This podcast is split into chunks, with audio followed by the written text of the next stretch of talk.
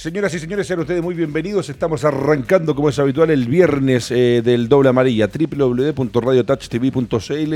Recuerda que estamos eh, en una campaña eh, con tal de poder seguir creciendo. El 30 de julio cumplimos tres años al aire. Somos una de las radios online que se ha ido posicionando al mejor nivel, con el mejor equipamiento y con el mejor equipo humano. Por lo tanto, hoy día nos permite tener hasta este momento 12 programas en vivo y en directo, más una programación musical extraordinaria desde las 9 de la noche hasta las 12 del mediodía, justo cuando arranca el doble amarilla. Si quieres traer tu programa, si quieres traer y grabar tu podcast, lo puedes hacer. Estas mismas instalaciones serán las que vas a poder ocupar y en el contacto arroba radiotouch.cl te vamos a atender de la mejor manera. Eh, Buses Mayorga ya está presentando lo que es el doble amarilla, nuestra auspiciadora oficial que, eh, que ha confiado en nosotros desde el principio, desde el día que partimos, así que un agradecimiento especial también cerquita de cumplir los 300, los tres años al aire, vale decir, eh, un esfuerzo humano del equipo técnico, la verdad bastante grande que que nos permite seguir en una situación de pandemia tremenda y a la gente que nos llama y que nos pide de repente por ahí alternativas laborales, la verdad que está complicado. El mundo de las comunicaciones está muy complicado, las grandes empresas siguen y siguen despidiendo gente y es lo que pasa a través de esta pandemia que no para. Y lo que no para es el fútbol, maestro, y ya tengo al lado mío, eh, no, no es el capitán, eh, hoy día Alejandro Cortés que ya eh, lo acerruchó a Pozo, que era un jugador que jugó en Concepción, que jugó en Cobreloa, que jugó por Copa América por la selección nacional, pero ahora está tratando de desbancar a uno grande, uno que jugó en Brasil, uno que jugó por la, Copa América, llegó a la final, eh, el capitán Fernando Astengo, que hoy día no va a estar con nosotros porque está realizando temas personales, pero lo reemplaza el gran Alejandro Cortés. ¿Cómo está Alejandro? Muy bien, muy bien. Perfecto. Vamos a entrar, lo primero que vamos a hacer para que se prepare el equipo de que tenemos tras las pantallas, como siempre, el más grande, Maximiliano Prieto, que hoy día también le vamos a dedicar este programa y cuando él quiera agarrar el micrófono a su pareja, a su mujer, que hoy día está de cumpleaños y es una parte importante de nuestro equipo que nos ha colaborado mucho, y es la señora de eh, el número uno de la radio, que es uno de los más antiguos de acá, así que todo el programa y todo el cariño para la flaca que está de cumpleaños. Y por mi mano izquierda, eh, el mejor del panel, el periodista destacado, el hombre que tiene la visión distinta a los que son más futboleros o más jugadores que estuvieron dentro de la cancha, la, otra versión, la dura, la que a veces usted eh, la escucha y dice, epa, ¿cuánto sabe el hombre? El profesor Sergio Gilbert. ¿Cómo está? Muy bien, muchas gracias. Bueno, vamos a arrancar porque se está jugando el torneo, el torneo nacional o la Copa Chile, en el fondo de lo que es el Campeonato Nacional del Fútbol Chileno. Y ayer hubo un par de partidos que vamos a dialogar con mis compañeros. Todo esto presentado con Buses Mayorga, que en Puerto Montt son especialistas en el traslado de tus colaboradores, especialmente en las faenas del salmón. Alejandro Cortés eh, jugó su equipo. Ya no está Rafael Dudamel, eh, no levanta o, no logra encontrar una idea clara de lo que, lo que el hincha quiere en la Universidad de Chile. Hay que ver si la dirigencia de lo que están haciendo con este interinato eh, está conforme, no está conforme, está planificando. Todos sabemos que la U ha tenido un cambio desde arriba hacia abajo, incluso de quienes son los propietarios del equipo. Eh, ayer un empate 1 a 1, ¿no? Un empate a 1 y yo creo que acá el tema va a ser, tú lo puedes traspolar a todos los equipos, incluso la selección eh, qué es lo que se está buscando, cuáles son los objetivos puntuales de, cada institución, eh, cuánto prima una política deportiva, cuánto prima el, ganar versus los estilos de juego. Entonces, uno puede absoluta, primero la importancia de la Ribey, si no hay la Ribey no hay goles, el esfuerzo de, de Fernández Vial, un muy buen ritmo, entonces, lo que sí, eh, desde ese punto de vista, no olvidar que las exigencias tienen que ser claras. No puede ser que un jugador de 42 años, por mucha sapiencia que tiene Arturo Sangüesa, sea quien domine, que tenga balones detenidos. Perdón, a Fernández ya hace un gol de balón detenido a la U. Eh, entonces, no olvidemos que este equipo se suponía que estaba preparado para segunda, no para primera vez los nombres eran para la segunda edición, o sea, para la tercera. Entonces, la realidad es eso, hay que destacar el esfuerzo, pero yo siento que mientras las instituciones no tengan claro cuáles son las políticas deportivas, es muy complicado el tema. Y te hago el paréntesis también con temas como lo que ocurrió con Poyet en el día con Católica y sus declaraciones. acá mientras las instituciones no entreguen claras cuáles son las políticas, es como medio complejo. Ya, te saco de eso Alejandro y lo meto al profe Gilbert eh, en la parte romántica de este campeonato, que eh, es una parte interesante y que yo creo que el jugador de fútbol debe salir siempre a jugar y a dar el 100%. ¿Por qué lo digo? Porque este campeonato, cuando hablo de ese romanticismo, tiene la ventaja, o tiene para algunos la ventaja, de equipos de inferior categoría, de enfrentarse a los de primera división, vale decir todas las otras categorías. Y ayer juega un equipo, como dice Alejandro, con un plantel, con una inversión, con eh, una infraestructura muy inferior a lo que es la U, que es uno de los tres equipos más grandes de Chile, a pesar de que algunos que el estadio, el estadio más, el estadio menos, la, U juega en el Nacional y eso está en su reducto. Eh, yo hablo de infraestructura a nivel general. Y ayer se para frente a un Fernández Vial que viene a este campeonato y hay una motivación adicional de estos muchachos de enfrentar a la Universidad de Chile, pero cuando en el papel uno dice las lucas más que tiene uno, las lucas menos, eh, la U debería ganarle a un equipo de la primera B o costarle un poco tal vez con el de la B, con los de la A obviamente andar más parejo, pero cuando uno va viendo esta conformación de planteles como el de Vial, se supone que la U tiene o debería tener las herramientas necesarias para ganarle a este equipo. Pesa tanto la motivación de Fernández Vial de estos mismos jugadores que se agrandan o, le salen más ganas de jugar porque enfrentan a la U, a la Católica o a Colo Colo. Es decir, yo creo que hay, una, hay, un, hay un porcentaje, digamos, en que existe la digamos, una super motivación contra una motivación mucho menor. Digamos. Evidentemente la, la U se motiva la U, estoy hablando de un equipo, digamos, de, primera división grande, o sea, que entonces tiene que, enfrentar a un equipo de la BEO, como, como bien decía Alejandro, un equipo que recién salió de tercera y que, está de rebote, no de rebote, pero, pero está de repente. ¿Se, entiende? Por, temas reglamentarios y por situaciones y tiene como nueve partidos que jugar de, aquí en adelante porque está, porque está La suspensión de Lautaro. Claro, entonces sí, hay un, hay un componente.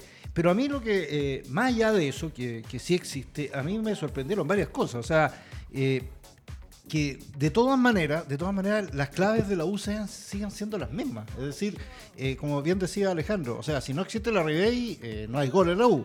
de Paul sacó una pelota de gol notable, dos, notables al final, en pleno segundo tiempo, marcando la diferencia. Pudo haber sido el gol de la victoria Tal cual. de, Fernández Vidal. Y no solamente eso, sino que yo vi en los últimos minutos o sea, más ganas de, cada vez que lo agarraba Hard Bottle que, las ganas que, ponía, que ponía la, gente de la U. Entonces, ahí es donde yo digo, pucha, ¿qué, qué, pasa? Eh, si, si, no hay motivación, si no hay ganas, eh, ¿qué están esperando? Eh, comparte, profe, perdón, comparte porque, a ver, usted, yo siempre, aparte del respeto y la admiración que le tengo, ayer hablamos, antes ayer hablamos el programa con Fernando, cuando Fernando decía lo mismo que pasaba con Colo Colo, epa, tenemos gol, maestro, mamita querida por Dios, está jugando en este momento Suiza con España y el equipo español no me diga que fue Morata, ¿no? ¿Quién fue? Ya me lo va a confirmar Guerrero, no, no fue Morata. España le está ganando 1 a 0 por Eurocopa, ya vamos con Eurocopa en un minuto. Eh, Fernando ayer decía, o antes de ayer decía, con respecto, profe, a lo que es eh, ese remesón, ese sentarse en el camarín, ese hablar, porque la U viene de hace dos años haber estado jugando, perdónenme, pero... Uh, mamita querida, por Dios. Eh, rebote y autogol. Viene de jugar una. Estuvo a punto de descender. El año pasado le tocó a Colo Colo, los dos equipos más grandes de Chile. Y ayer Fernando decía: cuando uno ve los partidos de Colo Colo, ve los partidos de la U, eh, estos jugadores que a veces uno los mire como que no corren, tiene que haber un remesón adentro. Lo que pasa es que a mí me falta un referente, uno 100% identificado con la U. Le digo, por ejemplo, un caso Lucho Murri. Lucho Murri hoy día fuera jugador de la Universidad de Chile y nos agarra puteadas en el entretiempo de un partido o en el entrenamiento o después del partido, dependiendo de los resultados, y, remesa algo el ambiente. Pero en la U de repente ve jugadores cansinos, ve jugadores que no, no como que no sintieron la camiseta. Uno quiere creer que son profesionales, pero lo que nos están mostrando los partidos y el presente de la U en los últimos dos años de campeonato, de, dos años de torneo es un presente malo, un presente negativo, cambios de técnico, malas decisiones y malas introducciones de técnico. Yo siempre digo, cuando llegó, no me acuerdo el nombre, pero uno que estaba en el hotel esperando y el otro que estaba siendo despedido. Ah, está Becachese esperando y Lazarte despedido. Entonces, son cosas tremendas que se han dado y hoy día parece que le falta un remesón. ¿Comparte conmigo eso? Absolutamente. Eh, y yo creo que las señales las dan eh, justamente los ejemplos que hemos puesto. A ver, en la U eh, hay, una, hay una total confusión hoy sobre el futuro. O sea, yo creo que no, no existe eh, yo, yo me traslado a la mente de los jugadores y del propio cuerpo técnico de Valencia, que ellos no saben qué va a pasar con ellos. pero eh, eh, con mayor razón, más me rompo el lobo, para que me vean que estoy rindiendo. Sí, claro, pero, pero me imagino que las señales ahí también tienen que venir de arriba. O sea, es decir, ya jueguen. yo, no, yo, yo no sé si, si tú lo has escuchado, Alejandro, pero, pero Valencia va a estar toda la Copa Chile, va a estar absolutamente. No sabe nada. claro, entonces ahí ya hay una, hay un, hay un, hay un una debilidad institucional, digamos, de que alguien tiene que decir, mire, a ver, vamos acá, ustedes están ahora a cargo, eh, es la oportunidad, jueguense para, para la Copa Chile, ahí nosotros estamos viendo a otra persona, pero pues, ustedes centrados y concentrados en lo que tienen que hacer, esto puede, puede alargarse más.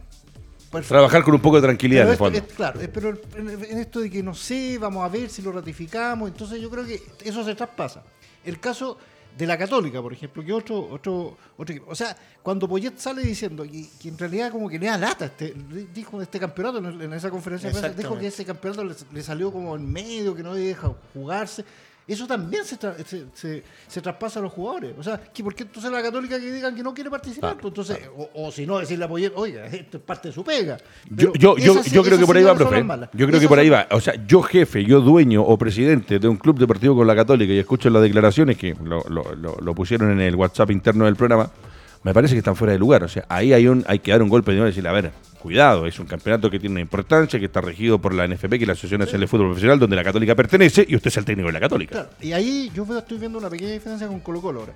¿En qué sentido? En que Colo Colo, claro, también puede haber eh, cierta, cierta eh, a ver, eh, ayer, ayer Quintero dijo que también esta cuestión de los juveniles lo, lo complicaba un poquito, todo, pero por ejemplo, hay una competencia ardua en Colo Colo en, en algunos puestos. Exactamente. Entonces, yo ayer vi, por ejemplo, los jugadores, a, no sé, a Amor con, y a Falcón, entró Gutiérrez. eh, eh, entonces- Martín Rodríguez. Martín, Martín Rodríguez, que está- lo, dejaron en, en la banca. Entonces uno ve como que ahí hay, eh, ellos, ellos vieron este partido como la posibilidad de algo, de mostrarse. Falcón claramente, claramente, se, pues, sabía que venía, que, que- que era muy probable que siguiera la, la nueva dupla Saldivia con, eh, con Amor.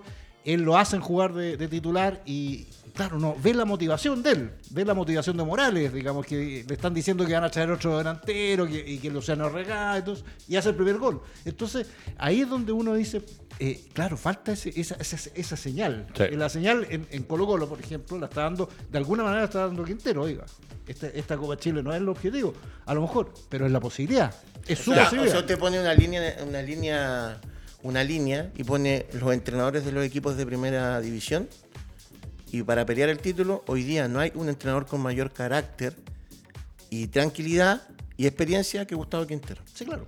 No hay ninguno. exacto. O sea, hoy día Colo Colo, él tiene el mejor entrenador del campeonato. Te puede gustar cómo juega o no Sí, juega. claro, sí, sí. Pero si hay un entrenador con carácter que hoy día está dictando pauta, es Quintero. Y que ha salido campeón del fútbol chileno. Claro, entonces tú hoy día, si tú dices que Católica, con las declaraciones de un entrenador que no ha dejado nada en Chile, que viene a ningunear el torneo, que la NFP además se queda callada, porque gracias a la NFP, esto lo dice, así como él dice, le dijo al periodista, tú no estarías trabajando en otro país.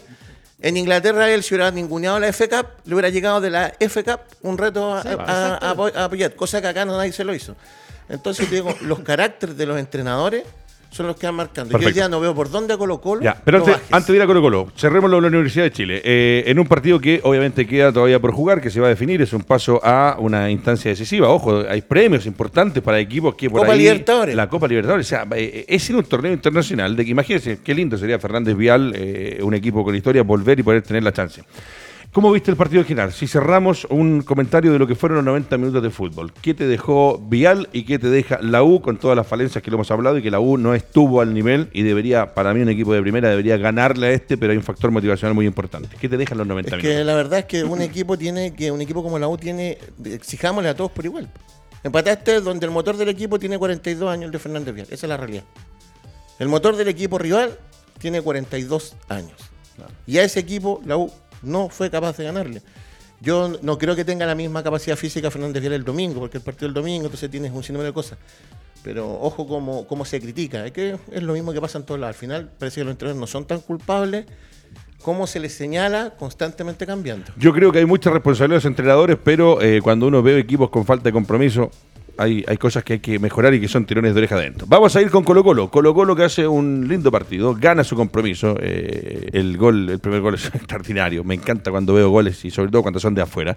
Eh, ¿Qué le deja a este Colo Colo que también, como dice Alejandro, tiene un entrenador que, eh, y lo que dijo usted recién, profe, ojo, puede ser que el objetivo de Quinteros y de Colo Colo sea hacer un muy buen papel en el campeonato, buscando una clasificación a Sudamericana Libertadores, que también la puede obtener por la Copa Chile, pero tal vez si no es su objetivo, es un torneo donde uno puede probar, mostrar y los chicos se juegan la chance para que después cuando se reinicie el campeonato nacional, el oficial, tengan la chance, por lo que mostraron en la Copa Chile, de ser parte del equipo titular de Colo Colo. Claro, o sea, ayer, ayer eso quedó, quedó ratificado por, digamos, por estos cambios que hizo, que hizo de entrada. O sea, esta, esta nueva dupla de centrales que nunca había jugado, que era Falcón con Amor, eh, era una apuesta de él. También hizo, ciertas modificaciones tácticas con, eh, con Gil, por ejemplo. ¿ah? Y las probó, las vio, después, digamos, volvió a, lo mismo, pero por lo menos empezó a mirar. Está viendo, eh, le dio le dio a Solari nuevamente la titularidad, cosa que y teniendo a volados, digamos, en la banca. Entonces, hay todas esas, esas señales eh, son de Quintero diciendo, miren, estos partidos yo estoy probando, estoy viendo y estoy analizando. Ojo, no, no, no es que yo tenga predeterminado algo y usted no va a ser el, el, titular inamovible o va a estar en la, banca siempre. Eh, que los jugadores siempre dicen eso, los entrenadores siempre dicen eso, no, todos tienen que estar, pero ahora le está dando oportunidad. Y otra cosa que, que me llamó la atención es que ya hay, ya, ya existe casi una, una, una forma de jugar de Colo Colo y, y, y, de cómo plantear los partidos. Yo siempre ya estoy esperando los primeros 15 minutos de, de, que va a presionar Colo Colo, va, va, después se retrotrae y en el segundo tiempo sale de nuevo a matar. sale a ganar físicamente los partidos. Y lo, hizo ayer exactamente igual como lo ha hecho en los últimos partidos. Entonces ya hay, ya hay una señal de cómo lo hace. ¿ah? O sea, aquí es lo que pretende. ¿ah? En ese, claro, en esos primeros 15 minutos hace el gol Morales. Después cuando se deja estar, deja, se, retrotrae un poquito, ahí, es donde empieza ya a acercarse un poquito más. Se acercó la Serena con el tiro libre de Mati Fernández que sacó muy bien eh, Brian Cortés. Viene el, el córner y hay una falla ah, absoluta, bueno, es un mérito de Matías Fernández, pero también una falla absoluta de los de los que estaban marcando, eh, lo que se suponía que uno tenía que estar en el palo, no estaban, les Morales. debajo. Claro, Morales era el que tenía que estar en el palo. Pelota parada que es fundamental y que hoy día lo hemos visto incluso en la misma Copa América, en muchos goles de pelota parada, que es un expediente y que debe ser entendido, utilizado y trabajado por todos los equipos. Y hay equipos que tienen falencias, y ojo que la siguen teniendo, porque Colo Colo en un momento tuvo muchos problemas en el sector defensivo, por lo mismo, por el juego aéreo, y usted me dice ahora, eh, en una jugada de pelota parada, desconcentraciones, que al final te cuestan caro, te cuestan un gol, y que en este momento afortunadamente Colo Colo gana, pero en, otro, partido puede ser una causa de derrota. Claro, exactamente, y eso es lo que va, tomando nota eh, Quintero. Y después en el segundo tiempo se vio lo que, lo está haciendo Colo Colo. O sea, va, ya físicamente trata de arrollar al, contrario. Eh, la Serena cometió un error, errores infantiles en la salida. bueno, yo, eso quería, decir, no se olviden que había habido historia con este partido en el torneo nacional, que vino la suspensión de Gil, que casi se agarran a combos en, el Monumental con el gol de penal, y donde en ese partido justamente... Cuando termina Ponce calentísimo con lo que está pasando, expulsaron también al asistente de Ponce, si no me equivoco. Es que aquí voy, que en ese partido La Serena justamente tenía problemas en la salida, entonces acá esto yo lo transporo, a, más adelante cuando hablemos con la selección, si yo estoy jugando con Colo Colo, es necesario constantemente estar saliendo jugando constantemente en vez de salir largo y preocuparme del resultado. Yo no sé hasta, hasta dónde, dónde es el límite del estilo de juego que quiere impregnar el entrenador versus sus jugadores versus sacar el resultado.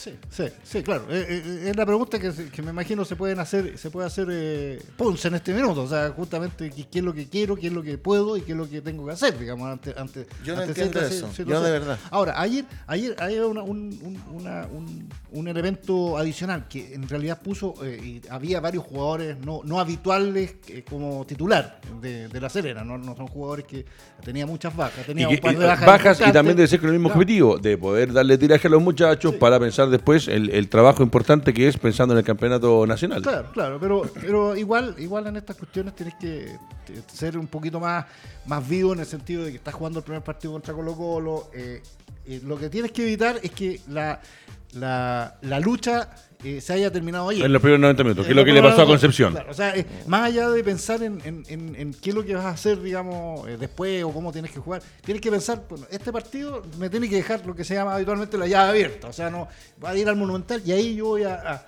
a, jugar mi partido. Pero acá dio la impresión de que no pasó eso. Porque ahora tienes que ir Monumental a hacer tres goles, entonces uno dice... entonces, claro. ya, ya, en el papel es muy difícil, es muy difícil. Bueno, muchachos, así hicimos un repaso con Gilbert, con Alejandro Cortés. Vamos a hacer un repaso también eh, junto a Maximiliano Prieto por todo el resto de nuestras empresas auspiciadoras, partiendo por Grupo CTS. Recuerda que hoy día para remodelar tu casa, departamento o construir tu casa o en tu fábrica, en tu oficina, hacer cualquier trabajo, hay un lugar que es Grupo CTS a cargo de Cristian Díaz, constructor civil de la Pontificia Universidad Católica, que que es el hombre a cargo de realizar todos nuestros trabajos. ¿Cómo contactarnos? Muy fácil, o en nuestra página web o en contacto arroba grupo-medio cts.cl. Dejamos atrás la Copa Chile, eh, ya vamos a estar con más, mayor información, la cantidad de los partidos que vienen. Por ahí si la tiene Guerrero en algún momento que me tire el resto de los partidos, no lo necesito ahora, solamente para hacer un repaso de los otros partidos de la Copa Chile, para mostrar el resto. Eh, hablamos de lo que se jugó, de este importante que fue el triunfo de Colo Colo, lo, lo, nefasto que es para los hinchas de la U o empatar con Fernández Vial. Nos vamos a meter por unos minutos en la Eurocopa porque se sigue jugando eh, a un nivel especial, un nivel distinto, como es el fútbol europeo. Y los partidos que están hoy día, Suiza, que está perdiendo en estos momentos en vivo, usted lo puede ver por eh, distintas plataformas con España por 1 a 0, va a jugar ahora en un ratito más, y ese sí lo voy a poder ver entero, Bélgica con Italia. Eh, mamita, querida, prueba.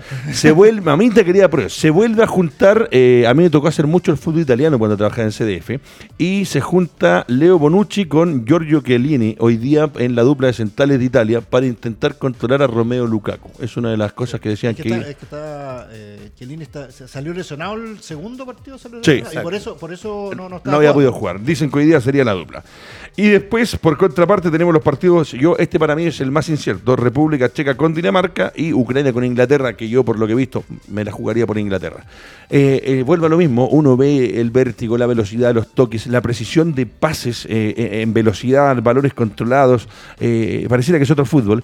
No sé si leyeron ayer, no se lo mandó a ustedes, pero me lo mandó mi amigo, una columna o una nota que saca Hernán Crespo, Hernán Jorge Crespo, Valdanito Crespo, donde habla que antiguamente nosotros los sudamericanos teníamos la gambeta, teníamos eh, estas mañas, estas cosas que a los jugadores sudamericanos, sin ser mejor físicamente que los europeos, no sé si usted la leyó porque usted lee mucho y lo felicito por la columna también que escribió, eh, hablaba de eso que tenían los sudamericanos y que entre eso, la garra y el corazón, íbamos a jugar con los europeos y eso muchas veces nos alcanzaba, nos bastaba, Brasil pentacampeón del mundo, Argentina dos veces campeón del mundo, Uruguay dos veces campeón del mundo, para superar esta envergadura física, esta potencia. Pero resulta que Crespo decía, hoy día en la Copa América, no hay gambeta, no, no, no, no, no hay magia, se perdió eh, eh, este fútbol rápido, asociado, partidos muy trabados, y los europeos mejoraron en lo que ya eran buenos y corrigieron en lo que no eran tan buenos. Es 100% distinto. No ve el fútbol, la Eurocopa, y es, es como otro fútbol, profe. Es, un, tema, a mí me apasiona este tema, digamos, me apasiona porque es, un tema futbolero, o sea, es súper futbolero de cómo, de los análisis que uno hace y de las percepciones que uno tiene con respecto a esto. Yo, yo en realidad yo no soy tan, eh, tan, tan eh, lapidario, lapidario con, con, Sudamérica, no, con el fútbol sudamericano, ni, ni menos con, tampoco con la Copa América. Eh, y ni, ni, tampoco cuando hacen la, se hace la comparación entre la Champions y la Copa Libertadores, hay cosas que solamente pasan en la Copa Libertadores, digamos, son, que uno ve solamente en la Copa Libertadores. Un Boca River pasa solamente en la aparte del campeonato, pero ve cosas que son que son increíbles. Ahora, eh, sí, efectivamente hay una, hay una diferencia, digamos, de, digamos, yo diría de, la habitualidad de lo que era el, futbolista argentino, rioplatense y brasileño, fundamentalmente, que a nosotros nos gustaba tanto y que siempre nos ha gustado, y que ya hay, hay una escasez, digamos, claramente no nacen jugadores así porque no hay barrio, no hay, no hay pichanga, digamos, en el, en, el pochero como, como había antes, y eso se, se va notando. Eh, pero, eh, pero sigue habiendo esa diferencia. Yo creo que eh, también existe mucho de que, y lo conversamos la semana, el programa pasado, es que la, como, la, como la gran mayoría de los grandes jugadores sudamericanos se van temprano a Europa, entonces van adquiriendo las, digamos, la, la, forma que les están dando en Europa. Entonces cuando vienen son más europeos o cada vez más europeos, digamos. en, ese sentido, tú pones a, hoy a jugar a, a un jugador como, no sé, a ver, Di María en, en, la en la Eurocopa y vas a ver un jugador europeo, no, a ver un argentino jugando en la. Entonces, no sé cómo es la palabra porque no me sale, pero hay una manera en que los jugadores se han, eh, se han transformado un poco al estilo europeo. Claro, claro, o sea, europerizado. claro, entonces. Perdón, no, no. Europerizado. Europerizado, europerizado. no sé si es exactamente, pero bueno. Ok, no, no, es que, es que, a ver, dígamelo usted. ¿Es tan fácil? Europeizado, mira, viste, viste, ah, se ríe de atrás de pantalla, pero no era tan bueno. Pero eso, se han, se han transformado en eso. Y eso pasa porque, como dice usted, se van tan chicos. Yo no sé, profe, usted que tiene más historia, ¿cuántos jugadores hoy día de los que están brasileños, uruguayos, eh, argentinos, incluso chilenos o colombianos, se han dado el lujo o han tenido la chance de jugar un eh, América de Cali con Nacional de Medellín, un Flamengo Sao Paulo, un Flamengo Fluminense, un Peñarol Nacional, un Boca River, un Independiente eh, con Independiente con Racing, eh, Católica con, no sé, hay tantos jugadores que se van tan temprano que no alcanzan ni siquiera a tener esa efervescencia. Bueno, saquemos la pandemia que obviamente está sin público, pero para mí eso pasa y creo que eso es en el, en el futuro, como esto es plata y lamentablemente es plata, es un tema que no va a cambiar. vamos a seguir sacando, vamos a seguir siendo cuna de grandes valores, lo ven el europeo, pone los palos verdes arriba, pum, se fue. Ahora sí, sí, yo creo que hay que, hay que darle mérito a los europeos en el sentido de que ellos han avanzado más, y tú lo dijiste, han avanzado más en, en superar sus limitaciones, más, lo que, más que lo que hemos avanzado los sudamericanos en las nuestras. Yo me acuerdo que desde el año, desde el año 74, imagínate, desde el Mundial del 74, se, se empezó a hablar eh, sobre, eh, y la revista Estadio, me acuerdo, yo tengo la revista Estadio, que se habla de eso, es que qué tanto avanzaron los europeos y qué tanto los sudamericanos en ese mundial, donde el, donde el gran, el gran eh, factor, digamos, de, atractivo fue Holanda, la Holanda de, sí, Y, y, todos coincidían, los europeos están cada vez más parecidos a nosotros y nosotros físicamente estamos muy alejados de ellos. Esa era la conclusión, de que ellos, ellos siguen siendo, en el fondo, hay muchos troncos todavía, muchos, eh, igual no, no, no como los sudamericanos, pero ellos se están acercando. Y nosotros, estoy hablando del año 74. Imagínense. 74. Y hoy vemos que, efectivamente en, competencia de, uno contra uno, tú lo ves a Brasil jugando con Italia, por ejemplo, en un mundial, y tú dices, ojo, caramba, o sea, hoy día Italia le puede ganar a, Brasil a jugar, jugar no, no, no, no, no, se entiende, pero eso, eso es. jugar, no, no solamente el aspecto físico. Entonces ahí es donde existe otro, otro elemento para esta discusión, por eso te digo que es súper es súper futbolera y súper super profunda. A mí me encanta Alejandro porque eh, eh, veo hoy día eh, es tanto el tema del mercado la plata, lo que, lo que significa hoy día la grúa que se lleva a los jugadores, que eh, cuando estos eh, chicos que nacen en Sudamérica no alcanzan a tener ese roce, ese, impregnarse de ver un estadio Maracaná con 60.000, 80.000 personas en un partido de esos brasileños con todo.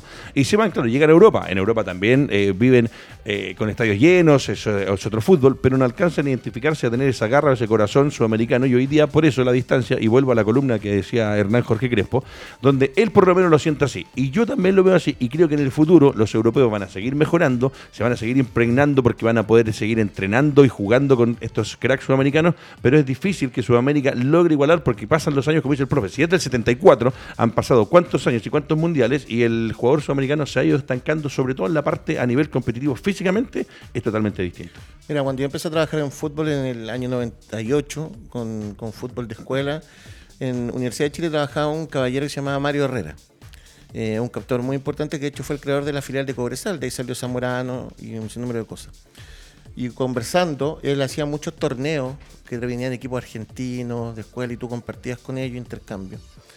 Y él siempre me planteaba, acá la gente en Chile se está acostumbrando a ir a hacer estudios a Europa sobre qué vamos a hacer cuando hay que cruzar la cordillera y compartir con la potencia del lado que era Argentina para ir aprendiendo. La Conmebol hace poco dictó muchos diplomados y dentro de eso ellos están postulando el tema del fútbol 2.0. Y el fútbol 2.0 es volver a las raíces de la idiosincrasia de cada país para poder volver a hacer Sudamérica la magia que era. Porque ellos ya detectaron este problema. pero, porque en mi, en mi forma de verlo, eso no vuelve, no va a volver. Es que, por, e, ¿por qué no vuelve? Porque resulta que nosotros seguimos mirando en todos lados para afuera y tampoco respetamos lo que tenemos adentro. Entonces, por ejemplo, ayer, haciendo un paréntesis, se anuncia la U que, tiene un nuevo gerente deportivo que es el gerente independiente del Valle. Mi pregunta es, ¿la idiosincrasia del gerente independiente del Valle es replicable a la idiosincrasia del futbolista chileno para, para, para, poder jugadores? Es tan, fácil, es tan simple como cuando la echamos con el profe, lo de Rueda, dirigiendo a la selección nacional en este país versus lo que puede hacer Rueda en su país o en otros países, como lo hizo en algún momento en Brasil. La mejor analogía de eso la hizo Nano Torre acá en uno, el preparador físico histórico, acá con nosotros en los programas, que dijo, Chile, para que funcione Rueda, tiene que aprender a bailar la cumbia lenta. Y a Chile no le gusta la cumbia lenta, le gusta el, el- el peso argentino, le gusta el peso uruguayo, no le gusta. Y esa idiosincrasia es difícil que cambie. Entonces, cuando tú no detectas eso que están, siempre viene lo que está pasando ahora. Perfecto. Bueno, muchachos, eso fue una pasada por lo que estamos viendo, porque estamos en este momento disfrutando todavía del Suiza 0, España 1, de, de esta Eurocopa que la verdad que engalana el fútbol mundial. Las canchas impecables, los estadios afortunadamente con gente que, ojo, eh, eh, también hablaban de la merma económica que va a significar esta Copa América una vez termine el campeonato por factores como la gente en los estadios, eh, los sponsors que eh, ven con otros ojos lo que ha sido este Te campeonato. que- aseguro que la Conmebol ya tiene la plata en el bolsillo. así que no, no, no. Mal negocio para mal negocio para la Conmebol no es. Y que ojo, que se armó en un par de días. Pero de la Eurocopa nos saltamos a lo importante. Y ahora sí, con Buses Mayorga presentamos y nos metemos eh, con Álvaro Guerrero y Maximiliano Prieto en lo que se viene hoy día. Le voy a decir, porque yo siempre leo un diario, eh, que es la tercera, que es el que más me gusta, donde se habló, de hecho, de hecho habla un periodista argentino y que hablan y le dan distintos tintos especiales a este compromiso. Vamos a analizar las formaciones de Chile en el 2014, en el 2018, la posible para hoy, lo que tenemos de Brasil, ya viene lentamente. Pero hay un titular que dice, ¿es el último concierto de la generación dorada? Algunos las han tratado de encasillar en eso, me, llama la atención. Dice el factor emotivo que envuelve al desfavorable cruce para la selección. Ojo, un muy buen titular, en negritas en la tercera, y después hablan del desfavorable cruce. Es la última posibilidad. Los muchachos saben que hoy día en el pic de rendimiento, porque para el Mundial de Qatar falta más de un año y medio, porque se juega en diciembre el próximo año. Recuerden todos que el Mundial de Qatar se corrió, que es el primer Mundial en la historia que no se va a jugar en junio. Eh, es la última chance. Hablemos de la selección de los componentes de los muchachos antes de entrar a analizarlos, donde podrían ir en Brasil, sacarse la espina del palo de Pinilla y esta generación con Sánchez que parece que va de titular eh, y con varios elementos que estuvieron en este eh, bicampeonato de América, hacer este último baile que hace, este Last Dance es como lo que hicieron con Michael Jordan, ese documental maravilloso, ojo. Es difícil decirlo, pero es que yo apuesto una cosa, que si Chile le va mal hoy, vamos a seguir con el mismo equipo. O sea, el, digamos la generación Ah, dorada buen- va a seguir jugando la eliminatoria. O sea, no va a ser un punto de inflexión. O sea, yo no, yo no veo que, que haya un desastre tal que después de este partido salgan todos a decir yo ya no juego más en la selección, acá hay que hacer rearmar todo. ¿Qué es lo que pasaba siempre y lo que pasa siempre en el, en el fútbol chileno? O sea, cuando ante una, ante una derrota desastrosa, eh, la historia dice que siempre ha pasado eso, que entonces no, yo me voy y empiezan las renuncias. Éramos los peores del mundo. Claro, entonces yo no creo, yo, yo no me imagino eso. No, no, Obviamente- un Messi, no se imagina un Messi. Me No, voy de la no, selección. claro, no, no, y el no. llanto. No, no. Argentino. Es que eso ojo, eso, eso aparte pasa. de todo es impresentable. Sí. Que un emblema de la selección te renuncie en público en un micrófono, hablando, jugando, ojo, la selección argentina. Pero por- eso pasa, eso pasa, Ricardo, no solamente Messi. O sea, yo, yo, yo he visto en mi vida, digamos, eh, muchos jugadores que ante derrotas muy consistentes, muy, muy, así muy, muy dramáticas, eh, dicen, no, este fue mi último partido, yo ya no, ya no, ya no más. eh, eh, es como decir. Bosellur lo hizo acá en Chile. Bosellur, de hecho, claro, cuando, te- cuando termina la Copa América lo dice. pues, Entonces, eh, pero yo no veo, sinceramente, a, a- a Bravo, a Vidal, a Sánchez diciendo, no, ya llegamos hasta acá. Entonces, ante una ante un, un, eh, eh, un escenario eh, magro, digamos, decir, que esta es la última opción de la, de, de la, de la generación dorada, eh, no lo creo. Yo creo que eso, eso, eso podría ser igual. si estuviéramos jugando una final. Una final de la Copa que dijeron, es la última chance si tal no vez. me- eh, ojo, si, si no hubiera algo tan tan eh, tan rápido como es el jugar la eliminatoria, si está Claro. en medio de la eliminatoria. Termina o sea, esto no- y se- seguimos o sea, jugando. acá renunciar no es, no es renunciar a que nunca más juegue la Copa América. O sea, Perfecto. eso, o sea, todos sabemos que la mayoría no va a jugar la próxima Copa América. Se entiende. Pero es, es lo otro, digamos. Entonces, Sí. por eso no. no, no- Alejandro Cortés, lo mismo, antes de entrar a- con la gráfica que tiene preparado Álvaro Guerrero, eh, es para ti, lo interpretas así como muchos medios lo han querido ver, como muchos comentaristas deportivos, será porque al frente tenemos al pentacampeón del mundo, porque tenemos una selección brasileña que en el inicio de las clasificatorias va con puntaje perfecto, eh, con muy pocos goles recibidos, y que en la Copa América también partió con el acelerador, yo creo que iba como, si, si, la máxima velocidad es a 220 que anda Brasil, partió a 140 y no más que eso, y ganó fácil el primer partido, ganó fácil el segundo, eh, y después se fue haciendo cada vez más fuerte y a los últimos partidos con Ecuador es con una mixtura, con suplente, que siguen siendo jugadores de primer nivel. ¿Lo ves como lo que dice acá, el último concierto o el último baile de esta selección en esta chance?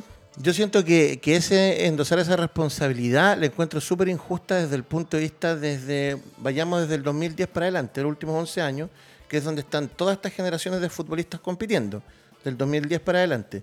Bajo ese punto de vista, la selección chilena es la que tiene jugadores que han ganado más cosas que, que los demás futbolistas de las otras selecciones. Estoy hablando directamente de selecciones. a nivel de selección, sí, a nivel Brasil de selección. tiene una pura Copa América Neymar, no tienen nada más en los mundiales. Argentina no tiene nada, ninguna cosa ganada con los futbolistas que hay. Tú me decís, llegaron a la final del mundial. No han ganado. Esa es la realidad. Sí, sí, no, por cierto, estoy de acuerdo. Entonces, cuando tú uno, uno le pone ese lineamiento, la selección, la generación que está jugando, que tiene más títulos en, en estos últimos 10 años a nivel de selecciones, los jugadores que más han ganado es justamente los de color rojo. Entonces, cuando uno constantemente critica determinadas cosas, y yo veo un jugador como Neymar, ultravalorado, que tiene una Copa América, y yo veo ese niñito que no es tan bonito como Eduardo Vargas en las pantallas, y tiene dos, y además el goleador. Entonces yo pienso que de repente hay que aterrizar un poquito ese tipo de cosas porque nos damos Perfecto. mucho. Vuelva a ponerme, por favor, Guerrero, la gráfica que me puso recién en pantalla de los números de lo que es Chile con Brasil y después vas a revisar las dos formaciones 14 y 18 y nos metemos en las dos actuales. Ahí dice que por Copa América, eh, en esto que están haciendo ahora, ha jugado cada uno cuatro partidos, tres goles tiene Chile, eh, 10 tiene la selección brasileña, cuatro en contra de la selección nacional, solo dos Brasil, uno se lo hizo Ecuador, 17 remates a puerta, 23 tiene la selección brasileña, precisión de pases, muy bien, ojo, ojo, y esto es eh, fundamentalmente por Pulgar y por Aranguis, 85.5 versus 88.7, precisión en los centros, eh, 23.8 versus 9.6, 53 faltas hace la selección nacional, 45 Brasil, muchas de Casemiro seguramente también, eh, números que nos deja. Y ahora sí quiero que me ponga, para que nos metamos ya de lleno en el partido, las dos alineaciones, 2014, 2018 y después me tira la otra. Acá tenemos en primer lugar lo que ha hecho Chile en enfrentamientos, Copa del Mundo en Brasil, 1 a 1 perdimos por penales, For- formamos con Bravo, Gato Silva, Medel, Jara. Hoy día solamente queda Bravo, Medel. Isla Mena, se repiten. Díaz ya no está y de hecho hoy día Hoja deja de ser jugador de Racing también. Por ahí si tiene algo Guerrero lo, lo vemos, si no, lo dejamos para el lunes. Libertad. Se fue a Libertad. ¿Se fue a Libertad de Paraguay? Sí, sí, Perfecto. lo puso en su, en su. Instagram. Maravilloso, bien Claro. entonces. Ahí Entonces, otra vez Gilbert madrugándolo a Guerrero, pero está a bien. la U. Eh, Vidal con Aranguis se vuelven a repetir y Alexis con Vargas se vuelven a repetir. ¿Qué le deja eso, profe? Una pincelada de lo que se acuerda de esa selección con eh, dos o tres cambios que hoy día solamente son la- las variantes. Claro, estamos, eso fue el 2014, Sí, estamos sí. en el 2021. Siete, Siete, siete años, atrás, mamita Claro. querida, por Dios, y Con tenemos tan poco. Eh, es que, claro, eso es lo que, es que eso te- te- Es lo que estaba diciendo usted hace cinco minutos. Sí, claro, y lo que, y lo que dice Alejandro también, o sea, esa es eh, eh, la marca. Por eso yo digo que es, tan difícil decir, pucha, eh, este, este es como el gran objetivo, la gran o, el último, la último, el último baile como, como el de Jordan. No, no, no, este no es el último baile porque Queda.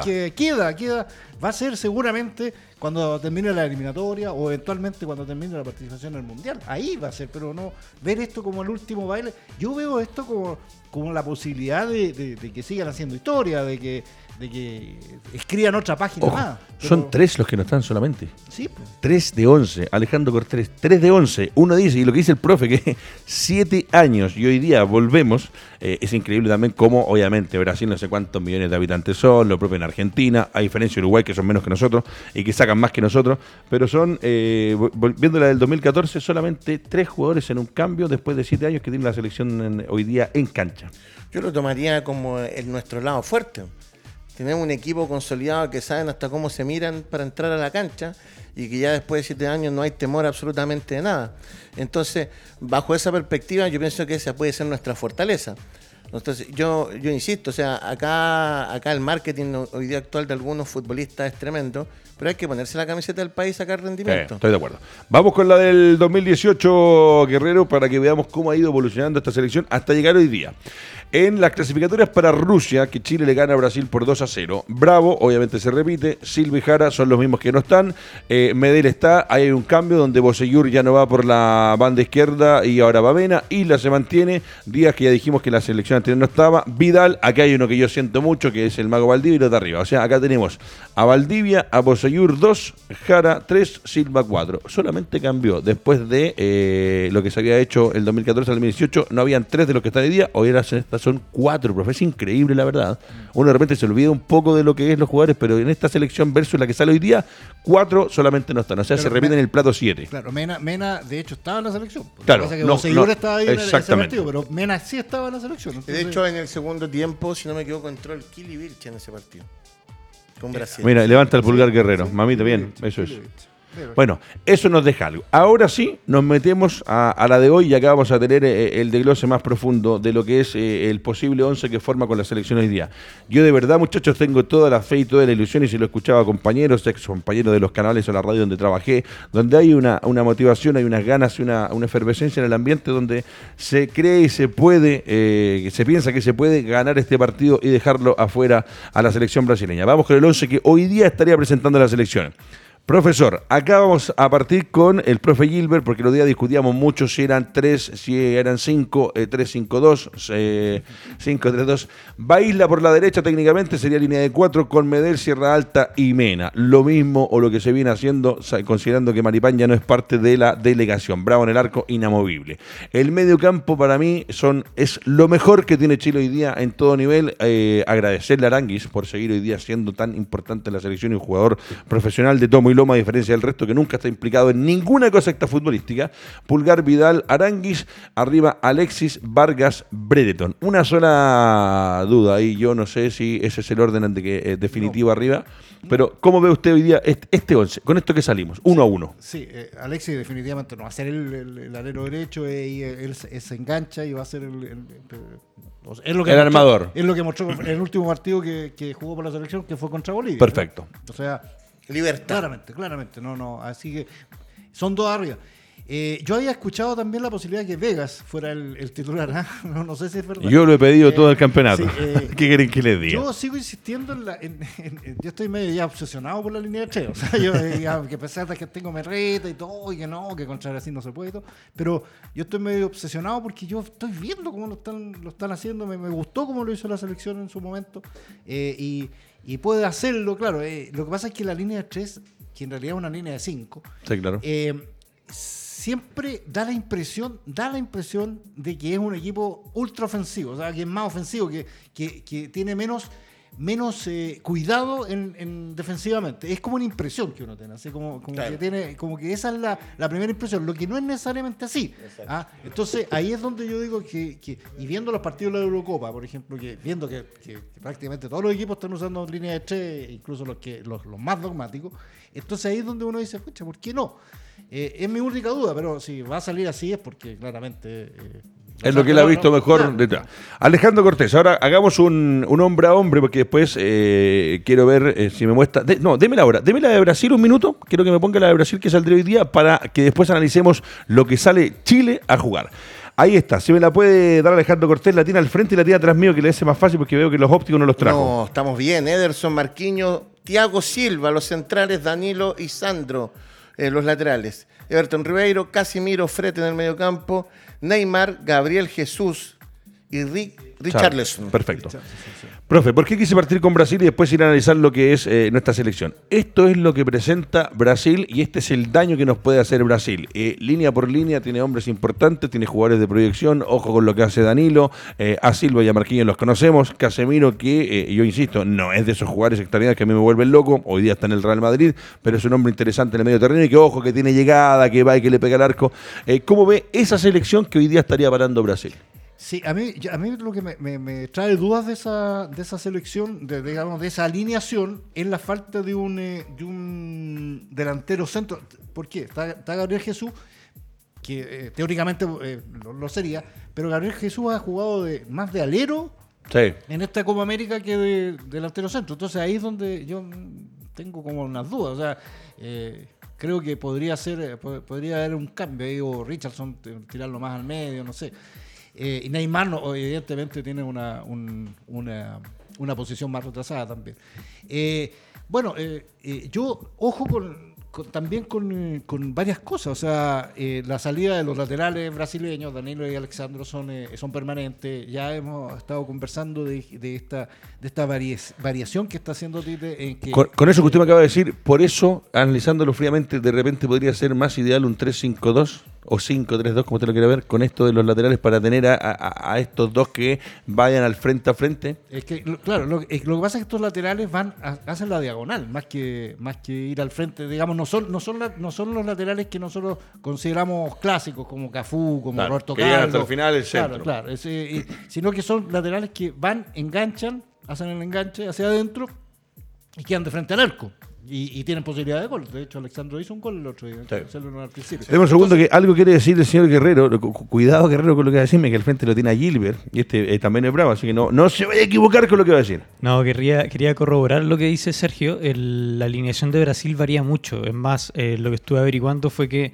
esta alineación que para Brasil, que estuvo entrenando Tite los últimos días, que es un 4-3-3, constantemente cambia entre 4-4-2 o 4-2 4-2-4. Sí, claro. Por eso, Y eh, tanto Gabriel Jesús como Neymar como Richarlison van variando. No juegan constantemente ni por el centro ni por Perfecto. Lo que decía el profe que le llamaba la atención de la posición de Gabriel. Profesor. Entonces, yo creo que ahí, ahí es donde eh, uno tiene que, que- que ver qué es lo que te, te conviene más. Claro, yo, yo lo, yo lo, mi opinión es desde el punto de vista de, de un observador. Yo, yo claramente puedo no tener la razón, es mi opinión, nomás.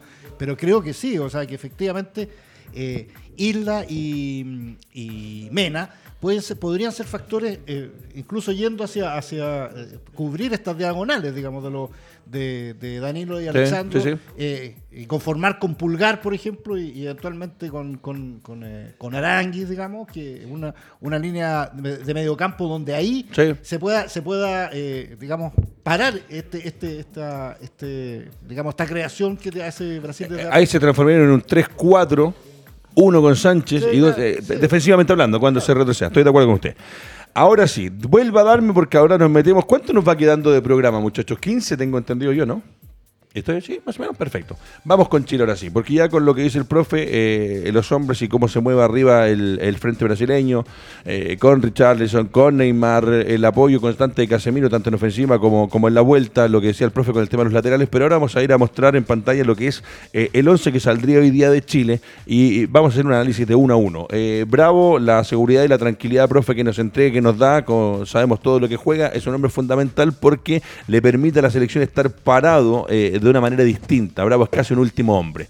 Eh, si analizamos uno a uno los del fondo, se conocen, eh, van a tener hoy día una tarea fundamental, pero vuelvo a insistir que para mí una de las cosas que más le doy importancia es a la concentración absoluta en este compromiso y leer, y me imagino que han visto videos y variantes, como decía muy bien eh, Álvaro, de lo que hace Brasil, cómo se mueven para entenderse entre ellos, de repente mirarse, gritarse, uno que ordene y sepa cuando Brasil le va a hacer estos cambios, estas modificaciones en ofensiva, cómo reaccionar. Isla, Medel, Sierra Alta y eh, Mena. Claro, lo que pasa es que uno apuesta a que justamente eso, el conocimiento que ya tienen ellos de los, del, rival, que no es un misterio, eh, y la, confianza que se tengan ellos como, como, como bloque, es decir, eh, si sienten la confianza de, hacer todos los movimientos, de que uno salga, el otro se, se quede, que de un grito, de todo eso, es claro, uno, uno puede pensar que puede haber, eh, se, puede, se puede lograr contener, que es lo primer, la primera misión.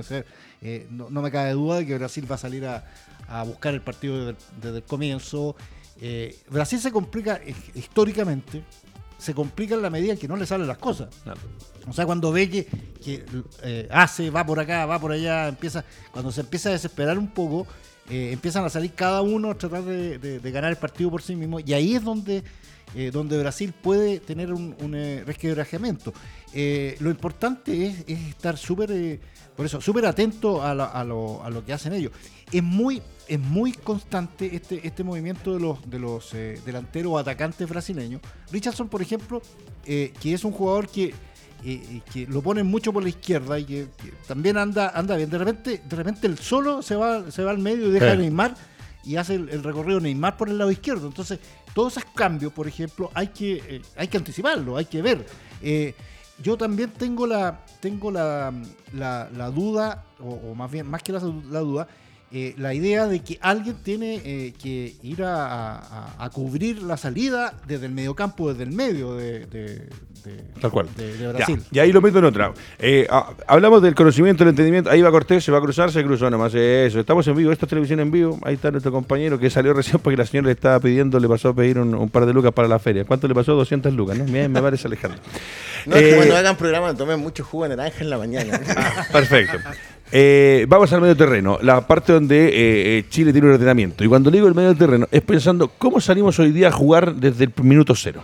¿Cómo sale Chile a jugar? Estamos arropados atrás, tenemos, si salimos con 4-4 que se conocen, que se entienden, lo de Pulgar, que Pulgar hoy día es un hombre fundamental en la selección, por lo que se entrega, pero los primeros 15 minutos, que siempre se dice que son los importantes, ¿aquí, a, qué o cómo saldríamos hoy día o saldría el profesor Jimmy a jugar con Chile? Ahí está nuevamente el equipo en pantalla. Los primeros 90 siempre son los más difíciles. Los primeros 90 son los más complicados. Yo siempre he sido de la idea de que los primeros 90 son los, los difíciles.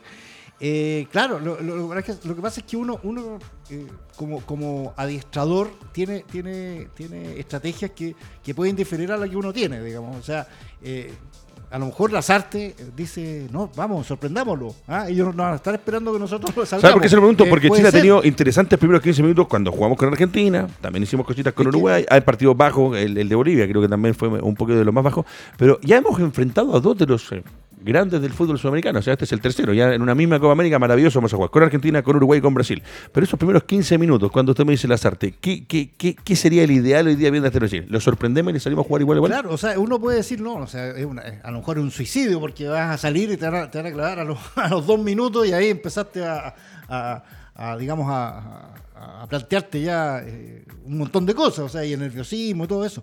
Eh, no sé, o sea, yo, yo, yo, yo soy de los que, de los- yo soy tan, tan, eh, tan dogmático en esto de que, en, en este sentido de que, de que de repente tienes que mirar, tienes que ver qué es lo que, a ver cómo, cómo va, cómo, cómo se posicionó Brasil.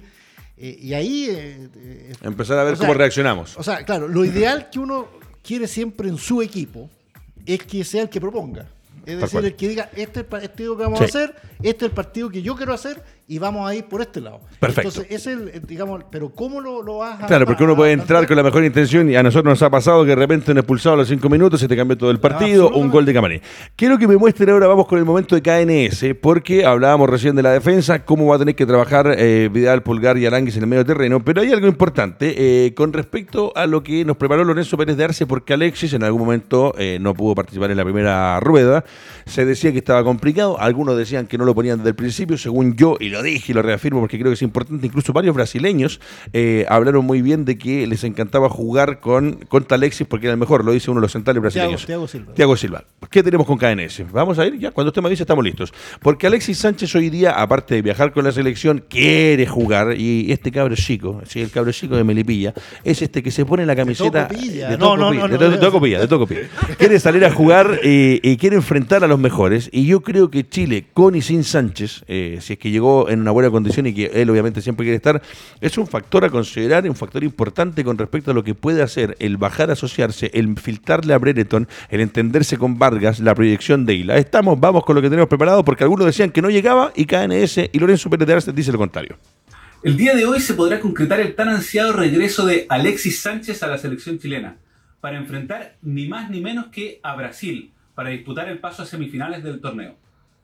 Recordemos que el día 11 de junio, a solo tres días del debut de la selección chilena por Copa América 2021, Alexis Sánchez sufrió una lesión durante un entrenamiento, lo que le impidió participar en toda la fase de grupos del torneo. Pero, ¿qué fue lo que le pasó? ¿Qué significa que pueda eventualmente volver el día de hoy? ¿Podrá volver al 100%? Son algunas de las cosas que vamos a revisar ahora. La lesión que sufrió Alexis Sánchez es muy rara, poco frecuente. Involucra una estructura denominada plantar delgado. El plantar delgado es un músculo ubicado en la parte posterior de la pierna, un poquitito más profundo que los gastrocnemios, más conocidos como gemelo, y la principal función de este músculo es la flexión plantar del tobillo, es decir, llevar el pie hacia abajo, así como también ayudar en la flexión de rodilla.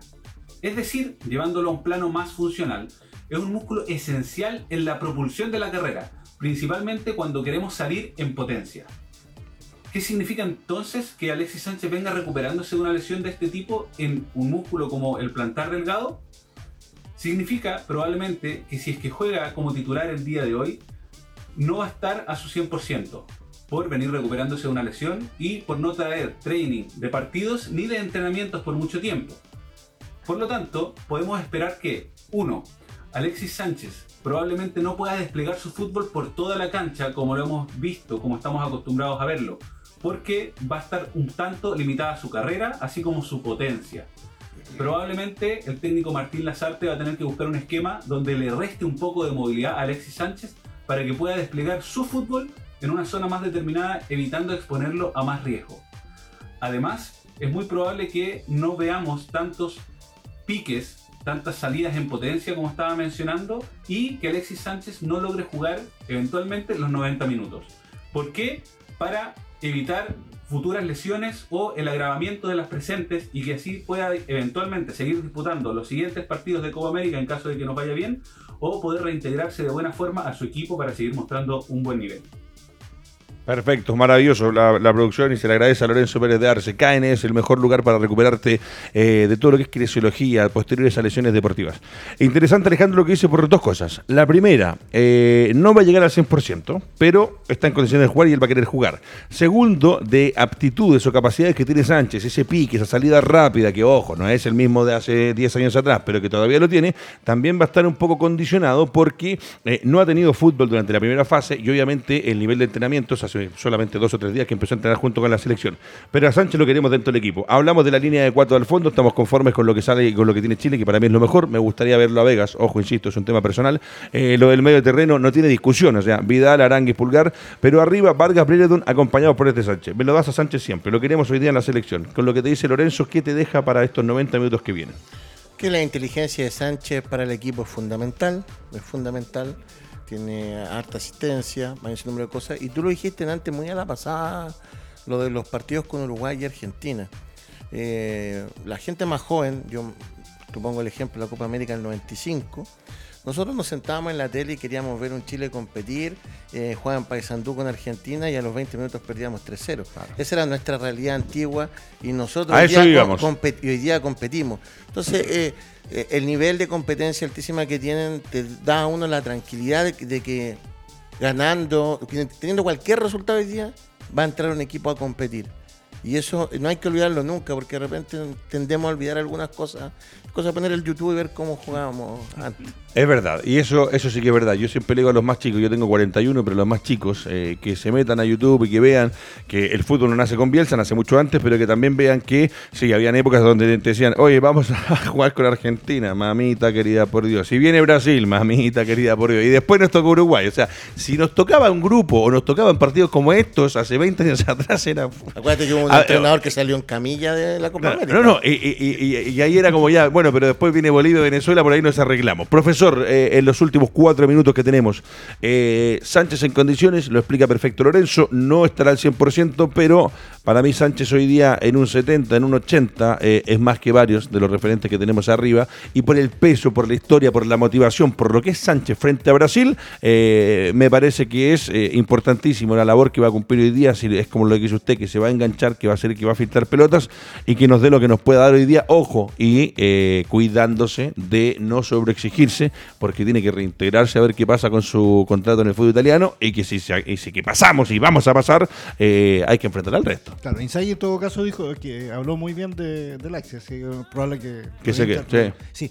Eh, la, excelente explicación que da Lorenzo y muy muy muy gráfica, a mí me, me, refuerza lo, que había pensado, que no puede jugar a donde lo, donde lo puso Álvaro Guerrero, o sea, que, ponerlo como puntero así como... O sea, Guerrero ah, nuevamente estaría despedido. Perfecto. Ah, o sea, es, es, ilógico comenzar, o sea, si lo que no puede es justamente picar tantas veces, evidentemente eh, no puede estar ahí. Eh, a mí lo que Sánchez me, me da es eso, o sea, la tranquilidad de que él sabe jugar, de que tiene espacios más, más reducidos hoy para jugar tiene espacios muy, muy determinados, el Inter lo ha, lo, ha hecho así, y tiene esa capacidad de filtración de pelota, que es lo que nos falta. O sea, eh, alguien que filtre las pelotas, alguien que ayude, Arangue también puede hacerlo, sin duda. Pero, pero él, él puede hacer eso. Y, en la inteligencia que tiene, que tiene Sánchez hay un, solo factor, que él le gusta tanto esto que de repente se va a empezar a sobreexigir. Y ahí es donde tiene que estar, eh, digamos, el cuidado y también la voz del cuerpo técnico. Es decir, está bien, vamos a jugarnos esta posibilidad, tú vas a estar, esta es tu zona de, de digamos, de, confort. Acá tienes que. Sí, porque cuando Chile a veces no tiene la pelota, él se desespera un poco y baja a buscar y, el trayecto y de vuelta es más largo. Claro, entonces necesita gente que también lo, apoye en ese, en ese sentido. Aunque ya debería tener más espacio, se supone. También, también. O sea, pero, pero él está en una zona de confort, digamos, en una zona delineada, en que en esa zona, claro, yo, yo, yo, yo entiendo también que los, volantes brasileños van a ir en contra de él también. a darle una, una pasadita.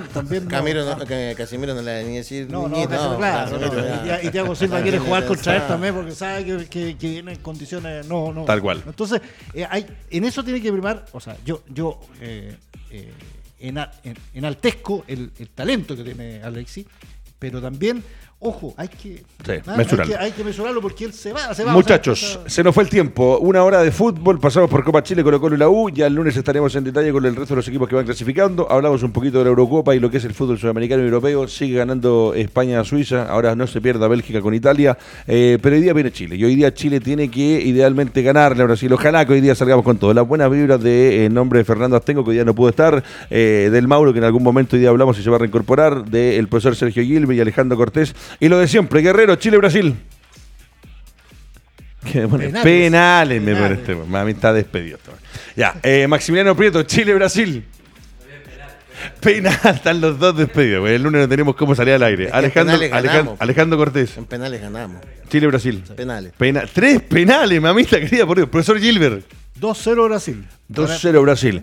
Y yo le digo que le ganamos por 1-0, 1-0 apretadito, pero le ganamos a los brasileños y nos sacamos de su mundial y le cobramos la del Pala Pinilla. Muchachos, suscríbete a nuestro canal de YouTube, www.radiotouchtv.cl. Trae tu programa, graba tu podcast, cotiza con nosotros. Los mejores precios del mercado en la mejor, en la número uno del mundo. Es radiotouchtv.cl. Será hasta el lunes, atrás de los controles, el mejor Maximiliano Prieto, que ya se va a festejar como corresponde. Programa dedicado a su señora hoy día, la flaca, que eh, tanto nos ha colaborado, que cumple un añito más. 40, sí, 40. Linda edad, para cumplir. Y a este chico Guerrero, que hoy día sí ya definitivamente es el último día, porque mañana se va a Colombia y Colombia se va con Guerrero. Será hasta el lunes.